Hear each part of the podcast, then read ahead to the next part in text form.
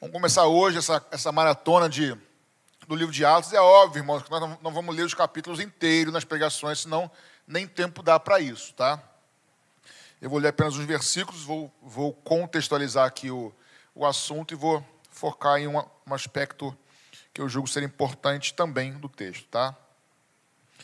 Vamos ler, eu vou ler o capítulo 1, do verso 1 ao verso 4 só. Depois o resto eu explico. Todos acharam? E vou ler na, na Almeida atualizada, tá? Que é uma, uma um pouquinho mais moderna, mas é a mesma coisa. Diz assim. Escrevi o primeiro livro ao Teófilo, relatando todas as coisas que Jesus começou a fazer e a ensinar, até o dia em que foi elevado às alturas, depois de, ter, depois de haver dado mandamentos por meio do Espírito Santo aos apóstolos que tinha escolhido. Antes, antes de continuar, só isso aqui que saltar aqui. Você repara que os mandamentos, as instruções, os ensinos de Jesus aos apóstolos foram dados por meio do Espírito Santo. Então você já vê que o ministério do Espírito Santo não começa em Atos dos Apóstolos, ele já está em todo o ministério de Jesus, o Espírito Santo usando e ungindo, capacitando, dirigindo Jesus, tá? Verso, é, verso 3. Depois de ter padecido, Jesus se apresentou vivo aos seus, seus apóstolos e discípulos, com muitas provas incontestáveis, aparecendo-lhes durante 40 dias e falando das coisas relacionadas com o reino de Deus. E comendo com eles, deu-lhes esta ordem: Não se afastem de Jerusalém, ou não se ausentem de Jerusalém, mas esperem a promessa do Pai, a qual vocês ouviram de mim porque João, na verdade, batizou vocês com água, mas vocês serão batizados com o Espírito Santo dentro de poucos dias. Até aí para hoje, por enquanto. Vamos orar? Senhor, nós queremos pedir que o Senhor fale conosco, que o Senhor nos oriente, que o Senhor nos dê direção, que o Senhor tenha liberdade para ministrar aos teus filhos, a tua igreja, aos teus filhos nessa noite, Pai. Não só aqui, como nossos irmãos que estão conosco também na internet. Te entrego a minha vida nas tuas mãos, de cada um, em nome de Jesus. Amém, queridos? O capítulo 1 de Atos dos Apóstolos, escrito pelo, por Lucas. Ele, aliás, Lucas é um evangelista, alguém que fala muito sobre o Espírito Santo de maneira peculiar. Tá? É, vai começar com com Jesus, lembrando os seus discípulos da promessa que eles tinham do Pai. E o texto diz que não se ausentem de Jerusalém, mas espere a promessa que vocês ouviram. A promessa do Pai que vocês ouviram. Eles ouviram porque lá em Lucas 24, 49, o Senhor havia, o Senhor falou com eles, tá? É, sobre a promessa que o Espírito Santo seria derramado sobre eles. Essa promessa está em Joel 2. Eu falei um pouquinho sobre isso no domingo de manhã. Vocês estavam aqui no domingo de manhã? Que eu falei sobre o Espírito Santo, então falei um pouquinho sobre isso. Não vou aqui me tornar repetitivo, tá? Mas essa promessa de Joel 2, também é outra promessa de Ezequiel 36, mas que é um outro contexto. Mas Joel 2 se refere ao batismo, ao revestimento de poder do Espírito Santo. E Jesus fala aos seus discípulos, e aí, ao continuar da história, o texto vai dizer que Jesus, tendo dito estas palavras, ele sobe aos céus, e quando subiu aos céus, as nuvens o encobriram, e aí apareceram os varões do lado de Pedro, Tiago, João, os discípulos, e disseram assim: Por que, que vocês estão olhando para o alto? Da mesma maneira que vocês viram, acabaram de ver Jesus subir entre as nuvens, da mesma maneira verão, da mesma maneira, perdão, ele voltará e todos os verão. Ou seja, falando da promessa da volta do Senhor Jesus. Aí depois mais à frente, mudando um pouco o assunto, Pedro vai escolher lá com os discípulos alguém para substituir Judas, que é uma outra história, e Matias é escolhido como discípulo apóstolo de Jesus. Mas eu queria me ater com vocês, nesses breves minutos que eu tenho, porque hoje a gente vai orar. Amém, irmãos? Nós vamos orar e hoje eu vou dar a oportunidade de outras pessoas orarem comigo também. Depois eu explico com mais calma. Mas o fato é, eu quero basear esse meu pensamento de hoje aqui com vocês em quatro afirmações que eu vejo aqui no texto, no capítulo 4, no versículo 4. Quatro afirmações, quatro coisas existem no versículo 4 que eu queria salientar com vocês. Quatro coisas. A primeira coisa que existe e é óbvio eu vejo que existe uma promessa. Quatro coisas existem no texto. A primeira, existe uma promessa. Pergunta para responder e participar da pregação. Você tem promessas de Deus para a sua vida? Disse amém porque para ajudar o pregador porque você tem mesmo? tem mesmo. Se você acha que você não tem promessa de Deus para você, essa aqui é uma. O batismo no Espírito Santo é uma delas. Na semana que vem, eu não vou antecipar agora, nós vamos ver que esse batismo é para todos aqueles que creem. Aí o problema não é mais é meu, o problema é do próximo pregador falar sobre isso.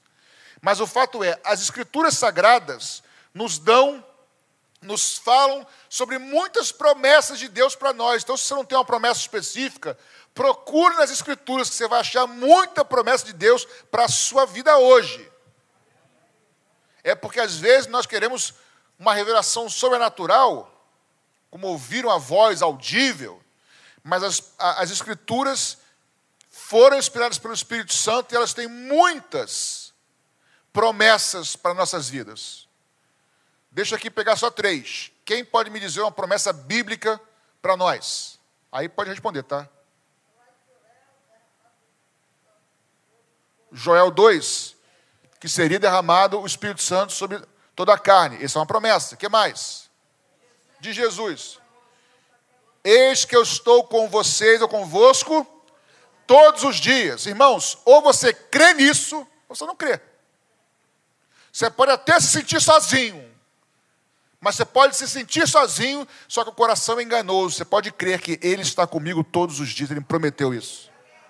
Mais uma só. Hã? Ele prometeu, essa, foi minha homenagem, não foi? Eu tenho certeza que foi a minha homenagem, né? Prometeu voltar, sabe que eu gosto de falar sobre isso, prometeu voltar para levar a sua igreja. Irmão, pode parecer que está demorando, mas ele prometeu, ele é fiel para cumprir. Então nós temos promessas de Deus para nossas vidas. Uma outra pergunta, ainda na questão que eu vejo o texto que existe uma promessa. Quando fala de ter uma promessa e a coisa demorar para acontecer, quem você lembra na Bíblia? Existem várias pessoas. Um personagem que Deus fez uma promessa para ele através. Aí eu vou dar Hã?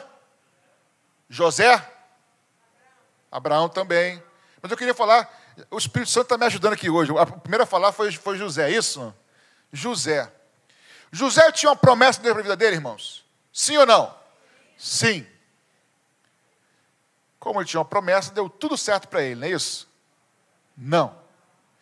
Esse risinho foi um riso nervoso, né? Eu costumo dizer o seguinte: Deus falou, vou te levar para lá e a vida dele foi para lá. A verdade é essa, irmãos. Eu vou fazer isso com você, e a vida dele foi na outra direção, irmãos.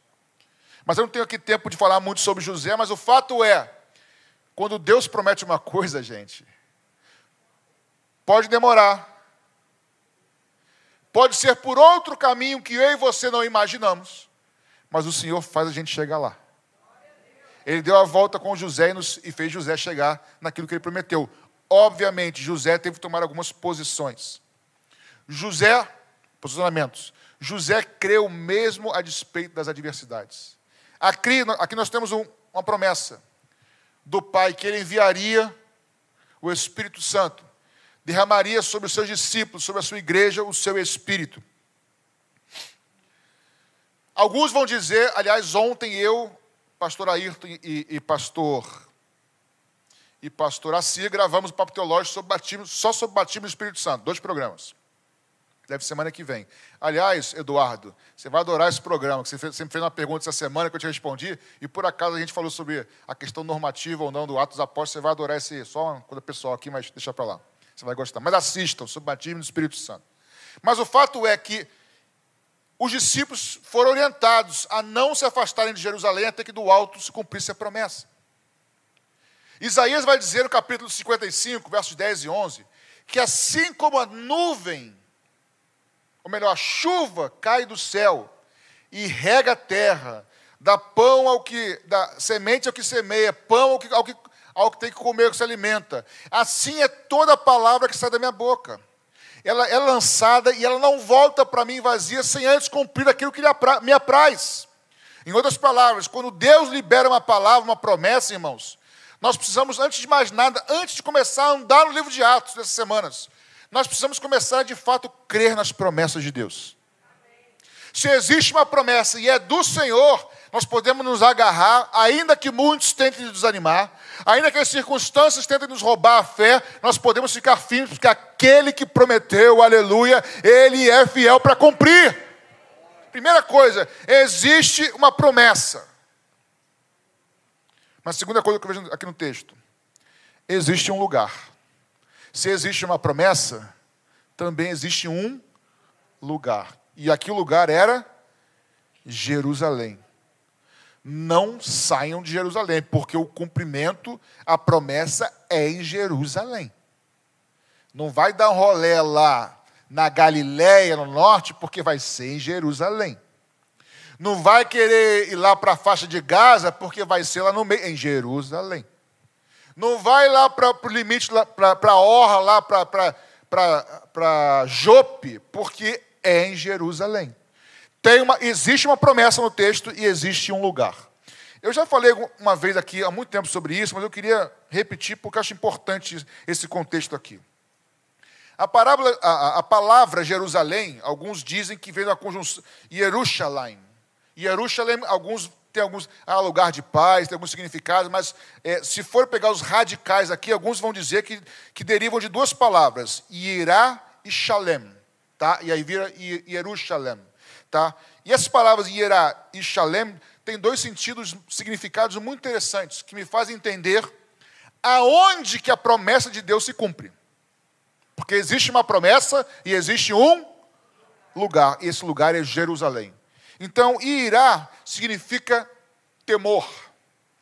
Temor de Deus, ou reverência para com Deus.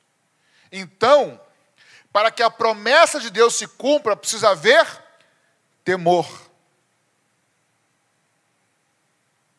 E aí eu me lembro das virgens, das, 20, das 25 virgens, não, das 10 virgens de Mateus 25. Já mentei as virgens, né?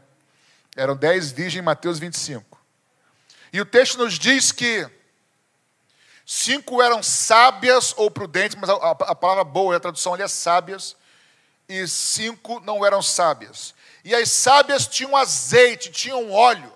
E essas foram que entraram para as bodas do cordeiro lá. Mas o fato é que as que eram sábias foram as que entraram. E lá em Provérbios 9,10 diz que o temor do Senhor é o quê? É o princípio da para alguém ser de fato sábio diante de Deus, sábio nas coisas espirituais, uma pessoa sábia, segundo, a, segundo os padrões bíblicos, não é aquele que tem muito conhecimento secular. O sábio é aquele que tem temor do Senhor. E por isso anda nos preceitos do Senhor. Então, se existe uma promessa e Deus é fiel para cumprir, existe um lugar onde essa promessa se cumpre, um lugar onde há temor. Porque onde há temor do Senhor, há sabedoria. E é onde a sabedoria, a pessoa anda nos caminhos de Deus. E aí Deus cumpre as suas promessas. Agora, irá, temor ou reverência a Deus, e Shalem perfe... vem a origem da perfeição. Pô, pastor, o senhor pegou pesado, porque ninguém é perfeito, né? Então não vai cumprir promessa em lugar nenhum. Mas perfeição, irmãos, pode ter o sentido de não ter defeito, mas perfeição pode também ter o sentido de algo completo, acabado, um círculo perfeito. Ele foi terminado, está redondinho. Aí eu me lembro de 2 Crônicas, capítulo 16, verso 9, que diz assim: Porquanto os olhos do Senhor, quem me ajuda, passeiam por toda a maranata, por toda a terra, é aqui eu parafraseei, tá? Eu diminui o universo aqui.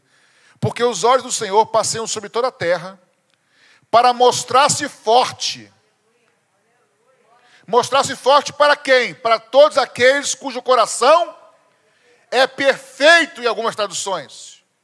E outras, é, para aqueles cujo coração é totalmente dele, é inteiro dele, é completamente dele. Então, perfeição não é defeito, não ter defeito. Perfeição é o sentido de ser todo do Senhor, completo do Senhor. Ou seja, existe uma promessa? Existe, mas existe também um lugar, e esse lugar é um lugar de temor, e quando o coração é totalmente dele. O texto diz que Deus está procurando em toda a terra. E ele quer se mostrar forte. Ou seja, parafraseando, Deus quer derramar poder. É, é Atos, irmãos. Deus quer se manifestar forte na sua vida. Deus quer derramar poder na sua vida, mas Ele procura pessoas que tenham o coração totalmente dele. E quando nosso coração é totalmente dele, aí que temos falhas. Senhor, tu me conheces, tu me sondas. Tu sabes o meu deitar, o meu levantar, tu conheces os meus, os meus pensamentos. Antes que a palavra venha à minha língua, tu já a conheces, Senhor. Tu me conheces inteirinho, mas tu sabes, Senhor, que mesmo imperfeito, eu sou totalmente teu. Eu amo o Senhor, eu quero o Senhor.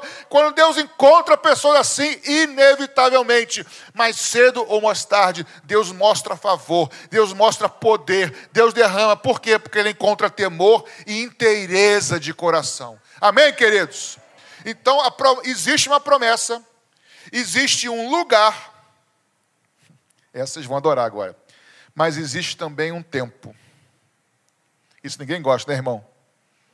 Existe uma promessa, existe um lugar, mas existe algo chamado tempo, Rebeca. Não vos afastei de Jerusalém, mas espere a promessa, esperem a promessa. Ou outras versões, até que, não é isso? Do alto seja revestido de poder.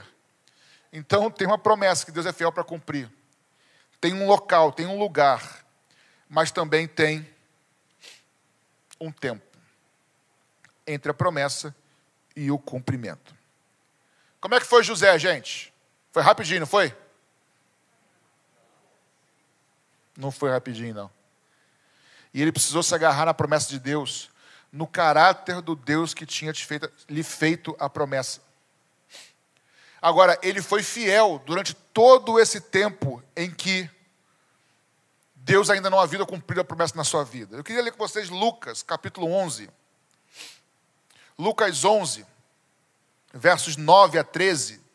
Vinícius estiver ligado aí, Lucas 11, de 9 a 13, diz assim. Eu vou ler lá para ler junto com vocês. Eu vos digo a vós: pedi e dar-se-vos-á, buscai e achareis, batei e abrir-se-vos-á. Porque qualquer que pede, recebe, e a quem busca, acha, e a quem bate, abrir-se-lhe-á. E qual pai dentre vós que, se o filho lhe pedir pão, lhe dará uma pedra? Ou também, se lhe pedir peixe, lhe dará por peixe uma serpente. Ou também, se lhe pedir um ovo, lhe dará um escorpião. Um pai, um filho pedindo para um pai. Pois se vós, sendo, sendo maus, sabeis dar, dar boas novas, ou, perdão, boas dádivas, melhor dizendo, aos vossos filhos, quanto mais dará o Pai Celeste, o Espírito Santo, àqueles que lhe pedirem. Olhe para cá agora. Vocês lembram que em domingo eu falei sobre o Espírito Santo enquanto habitando em nós e o Espírito Santo enquanto derramado como poder? Eu usei Ezequiel 36, é a promessa que eu farei o Espírito Santo habitar dentro de vocês. Isso se cumpriu em João 20, é uma história. Agora, a promessa de Joel 2, como a irmã citou aqui, de Joel 2, se cumpre em Atos dos Apóstolos na próxima quinta-feira, não ainda hoje, tá? Se bem que você pode ser batizado no Espírito Santo, eu creio hoje. Amém, queridos? Mas o ensino vai ser na semana que vem, tá? Então o fato é, o Espírito Santo veio habitar em nós e nós nos tornamos filhos de Deus, porque nascemos de novo. Repare que o texto está dizendo o seguinte: o filho pede para o pai, e o pai não dá escorpião, não é isso? Filho pede para o pai. Quanto, se vocês são maus, nós que somos pais, somos maus para dar para o filho, quanto mais nós que somos filhos pedimos ao Pai Celeste, nos dará quem? Nos dará o Espírito Santo. Ou seja, esse dar o Espírito Santo aqui não é de você nascer de novo, porque para ser filho, você já tem que ter o Espírito Santo. Estão acompanhando não, irmãos? Para você ser filho, você tem que ter nascido de novo. Para ser filho de Deus, você tem que ter o Espírito Santo em você. Ou seja, aqueles que nasceram de novo, eu e você, mas que ainda não foram revestidos desse poder, se nós pedirmos, nos será dado. Vocês estão entendendo a explicação, não, irmãos? de novo, última vez. Aqui não está falando de um ímpio que não conhece a Deus e quer ser salvo. Aqui está falando de um filho que pede ao Pai para que envie o Espírito Santo. É a promessa do Pai que foi, foi realizada em Atos dos Apóstolos. Nós lemos hoje a promessa do Pai. Então, meu irmão, essa promessa, você é filho de Deus? Nasceu de novo? Então esse poder, essa capacitação, aleluia, essa unção é para a sua vida hoje. Há um, uma promessa, há um local, mas também há um tempo. O que, que eu faço, pastor, enquanto a promessa não se cumpre? Primeiro, acabamos de ler, pede, bate, clama, procura. Olha quanta coisa, irmãos. Pede, procura, vai atrás, pede, insiste. Existe um tempo, e tempo me lembra de duas coisas. Ou o tempo me lembra de desistência, ou o tempo me lembra de perseverança. Você vai ser daqueles que desistem ou daqueles que perseveram até o fim? Você vai ser daqueles que desistem ou daqueles que perseveram até o fim? Amém. É bater, irmão, é pedir. Agora, olha o que o livro de Hebreus nos diz no capítulo 10, no verso 35. 10, 35 e 36. Portanto, não percam, vamos lá então, não, portanto, não rejeiteis, pois, a vossa confiança, que tem grande e avultado galardão. Vou ler aqui na outra aqui. Porque tanto não perca confiança, porque tem grande recompensa ou grande galardão. Porque necessitais de paciência, para que depois de haver feito a vontade de Deus, possai o quê? Alcançar a promessa. Essa promessa aqui é da vida eterna, no final da história, ok, mas o princípio vale, irmãos. Nós precisamos bater, nós precisamos buscar, nós precisamos insistir, precisamos perseverar, precisamos ir atrás, pedir ao Senhor, porque Ele, como Pai, quer nos dar, é a promessa do Pai, a promessa do Senhor. E enquanto esse dia não chega, a gente precisa ter temor no coração, o coração ser totalmente dele, buscando a Ele, pedindo que na hora certa, porque o tempo pertence a Ele, assim, depois de ter feito a vontade de Deus, nós vamos alcançar a promessa. Então, nessa primeira quinta-feira, eu queria te desafiar a você que tem buscado ao Senhor, o Espírito Santo está começando a não desistir hoje. Não fui batizado hoje. Talvez não seja, talvez seja. Nós vamos orar bastante hoje. Mas eu quero te desafiar, como e meu irmão e minha irmã em Cristo. Quem está em casa também, a começar um propósito de buscar o Senhor. Eu não vou me ausentar de Jerusalém, até que do alto seja revestido de poder. Eu não vou cessar de temer ao Senhor, de buscar ao Senhor, de, de clamar a Ele, de insistir em oração, começar a me, a me derramar de mais, é, mais diante dEle, ter mais participação em oração coletiva, porque sabe de uma coisa, irmãos?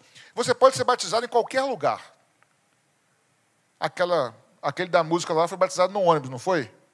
É a música, tudo bem. Mas eu conheço histórias de pessoas batizadas em lugares muito estranhos. Você pode até ser batizado no lugar, no momento que você nem está orando. Mas se você tiver uma vida de oração, uma vida de, de busca do Senhor, o texto vai dizer, e também é para a semana que vem, de repente, aleluia. Irmãos, eu amo esse de repente. De repente o vento vem. De repente o Senhor vem sobre a sua vida. Quando você menos esperar, Ele vem e cumpre a promessa, porque Ele é fiel para cumprir. Então, meus irmãos, primeira coisa, nós temos uma promessa. Nós temos um lugar. Nós temos um tempo. Mas nós também temos o cumprimento da promessa. Não tem como. Toda promessa vai ter a promessa, um lugar em que você tem que se posicionar para aquilo ali.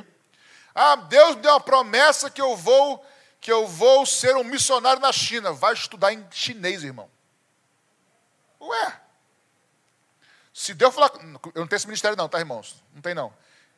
Mas se falar comigo, meu filho, eu vou te enviar para a China daqui a um tempo. Amém, Senhor. Irmão, tem que estudar chinês, irmão. Isso é andar por fé ou não é? Existe um tempo entre entre a promessa e o cumprimento desse tempo, existe um lugar onde eu preciso me posicionar. Com temor, com sinceridade, coisas para fazer, irmãos. O que, que esses discípulos precisavam fazer? Ficar em Jerusalém, literalmente. Precisavam ficar reunidos ali no lugar, até Jesus cumprir. Ele vai cumprir dez dias depois. Para quem não sabe, Jesus ressuscitou o terceiro dia, passou 40 dias na terra, subiu aos céus e mais dez dias depois da ascensão se cumpriu exatamente o dia do Pentecostes, 50 dias depois da Páscoa. E aí é que eles são batizados no Espírito Santo. Essa coincidência não é uma coincidência, tem um propósito, mas o fato é, eles passaram dez dias direto trancados lá, orando, buscando a Deus. Talvez não. Será que vai ser agora? Não vai ser agora? Eles não sabiam, irmãos. Eles não sabiam o dia. Mas eu quero terminar esse tempo aqui, que já são oito e meia, dizendo assim para vocês: o seguinte. O Deus que prometeu, Ele é fiel para cumprir, irmãos. Simples assim. Com arrepio ou sem arrepio. Com tremor ou sem tremor. O Deus que, escreve, que inspirou isso aqui, irmãos. E tudo tem se cumprido, aleluia, e tudo vai se cumprir. É o mesmo que faz a promessa para a gente, que Ele quer nos revestir de poder. E a igreja primitiva, eu repito isso sem medo de errar, Talvez se não fosse revestido desse poder, não aguentaria que estaria por vir. Nós precisamos, irmãos, ser revestido desse poder. Poder para ser testemunha, assunto para a próxima quinta-feira. Mas hoje o assunto é: nós cremos num Deus de promessas. Que quando nos promete, Ele espera de nós fé e crer no que Ele falou. E que nós nos posicionemos com fé se Deus deu uma direção a você, uma promessa, se posicione naquilo que Deus falou contigo. Se prepare para aquilo, aguarde aquilo. José, irmão, não entendeu um monte de coisa, mas ele foi fiel em todos os momentos, porque ele temia o Senhor e Ará, lembra? E porque o coração de José era totalmente dele. E você vê isso não só na história, mas no final, quando os irmãos voltam, José fala assim: ó, o que intentaram de mal contra mim, o Senhor transformou em bênção. Porque o Senhor prometeu e ele cumpriu. Porque o meu, aí eu estou parafraseando José, porque o meu Deus é um Deus que faz promessas. O meu Deus é um Deus que coloca, existe um lugar para receber a promessa, o lugar é de fidelidade, de sinceridade. E tem um tempo, mas saiba guardar o tempo. Tenha paciência, Insista buscando, porque no final da história eu tenho convicção biblicamente que na minha vida e na sua vida, não só o batismo do Espírito Santo, mas em todas as áreas, o Espírito Santo vai nos guiar e ele vai cumprir cada vírgula, cada tio, cada acento, cada palavra que ele começou e que ele, que ele proferiu sobre as nossas vidas. Porque, de novo, Isaías 55, a palavra que sai da boca do nosso Deus não volta para ele vazio. E eu termino perguntando para vocês: você crê nas promessas de Deus para a sua vida. Se você não crê, ou tem dificuldades para crer, eu quero te incentivar a fazer um exercício em casa. A começar a escrever num papel as vezes que o Senhor já falou contigo lá no passado. E você não via saída para uma situação e o Senhor te livrou. Bota lá assim, ó. Sabe aquele de checado? Aquela outra situação que não tinha saída, o Senhor falou assim: calma que eu vou livrar. E o Senhor livrou, bota lá, ó, ticado, cumpriu, cumpriu. Lembra-te das coisas que podem dar esperança, porque isso renova a nossa fé, irmãos. Porque o mesmo Deus que cumpriu no passado, Ele continua cumprindo hoje. Ele é o mesmo ontem, hoje e será eternamente. Com relação ao batismo do Espírito Santo e todas as promessas, existe a promessa, existe um local que Deus quer que a gente se posicione existe um tempo a percorrer em obediência, e no final sabe que o final da história sempre vai ser o Senhor cumprindo a sua palavra na minha vida e na sua vida. Como nós lemos em Hebreus 10, Hebreus, Hebreus 10 e tendo cumprido a vontade de Deus, herdemos a promessa. Você crê nisso, irmãos? Você que está em casa, levanta, você crê nisso? Eu creio nisso, irmãos. Tem coisas que Deus fez na minha vida e prometeu. Aliás, eu tenho várias promessas de Deus na minha vida, pessoais e particulares. Muitas delas já se cumpriram. Algumas que eu não imaginava como seriam cumpridas. Irmãos, Deus foi por caminhos que eu não imaginava, mas o Senhor cumpriu. Algumas ainda não se cumpriram já, mas eu creio que o Senhor é fiel para cumprir cada. Ele não é homem para mentir, nem filho do homem que se arrependa.